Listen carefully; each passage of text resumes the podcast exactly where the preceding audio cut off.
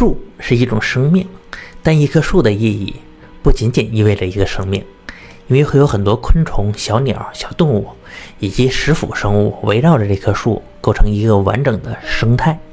所以，树本身就是一个小小的世界。在十年前，我带领一支二十人的队伍去一个岛屿的热带雨林中进行生态考察。在最近的几年里啊，这个岛上的雨林突然暴涨了一倍，这是个很不寻常的现象，引起了当地的注意。于是上级委派我们一行人前去调查这个原因。这次为什么要这么多人一起呢？因为这个雨林呢，它环境很特殊，也很恶劣。我们队伍里有地质、植物、动物、微生物方面的专家，还有几名专门的野外生存专家以及探险家。就这二十人，在这个原始丛林里缓慢地行进着。本来呢，里面有一些猛兽，十分危险的，包括一些大型的猫科动物、鳄鱼、巨蟒等等。可是我们发现了一个奇怪的现象：我们在这个雨林里都穿行了几天了，没有遇到过任何大型动物。很多动物呢，就像不存在了一样，甚至在林中的一些啮齿类动物和小鸟也都看不见踪影了。到处都是各种各样的昆虫和长势过于凶猛的植物。哎，这让我们感到十分的困惑不解呀！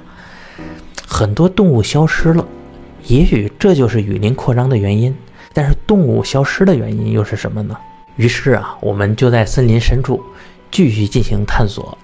这个时候，意外出现了。就在傍晚返回营地的时候，我们发现整个营地已经被毁坏了，所有的帐篷都被撕扯得破破烂烂的，大量设备和物资被毁坏。最要命的是。两名留守的队员失踪了，现场有明显的挣扎和被拖走的痕迹，俩人应该是被某种大型动物给袭击并拖走了。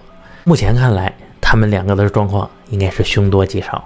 我们收集并清点了剩下能用的物资，这个无线电已经完全不能用了，而且附近的村落非常原始落后，想发信号救援基本上也是不可能的，而且食物和水也所剩无几。必须赶快行动，但现在也只能靠自己来走出这个恐怖的雨林了。于是呢，我们剩下的人就靠着 GPS 和指南针，朝着来时的方向连夜返回。这个失踪的俩人恰好是我们的热带雨林生存专家，啊，没有他们在，我们多停留一天就多一天的危险。在雨林里，我们打着手电是摸黑前进，但总感觉有点不对劲儿，因为回去的路呢，好像和以前不一样了。本来没有树的地方，哎，分明就挡着一棵树，变得很难走，就好像是专门在拦我们一样。这个卫星定位肯定不会出问题啊？难道真的就是这个地形改变了？就这样，我们艰难地行走了两个小时之后，我们突然发现又有一个队员他掉队失踪了。这下可糟糕了，我们赶紧是折返回去找人。可是还没往回走多远，我们就看到了惊人的一幕。失踪的那个队员呢，被树藤整个卷起来，在地上被拖行着。哎，他也不挣扎，也不喊叫，仿佛呢就被催眠了一样。我们赶紧冲过去要救他。这时候，可怕的状况出现了，旁边的树竟然活了过来。这个树枝儿啊，就仿佛变成了无数条这个章鱼触手，朝我们卷了过来。一位队员呢，不小心被卷到，他惊呼一声：“小心，这个树枝上有毒刺！”哎，说完。他全身这个反应就明显的，呃，变得迟钝了，直接摔倒在地上，被更多的树枝卷住。再往后，他就不出声，也不挣扎了。我赶紧冲过去，用砍刀砍断了那些枝条，是救下了这名队友。等我回头再看到这些枝条的切口的时候，才恍然大悟。不知道大家有没有听过一种叫做船蛆的生物？它是一种软体动物，长得像蠕虫，这个体型细长，可达一米左右。生活在木头当中，会钻进船体、码头的木材中进行破坏与繁殖。这个表面看起来很正常的一根木头，可切开一看，就会发现有一条条的船蛆在里边。而这些热带雨林中的枝条吧，也是一种奇怪的寄生生物在其中作怪。树木呢，就像皮肤和外骨骼。这些类似船蛆的寄生虫构成了树木的筋和肌肉，让这些树的枝干活动自如，如同章鱼的触手。而这些寄生虫还带有一种毒素，伸出枝干，注入动物和人的体内，让人是全身麻痹，只能乖乖就范。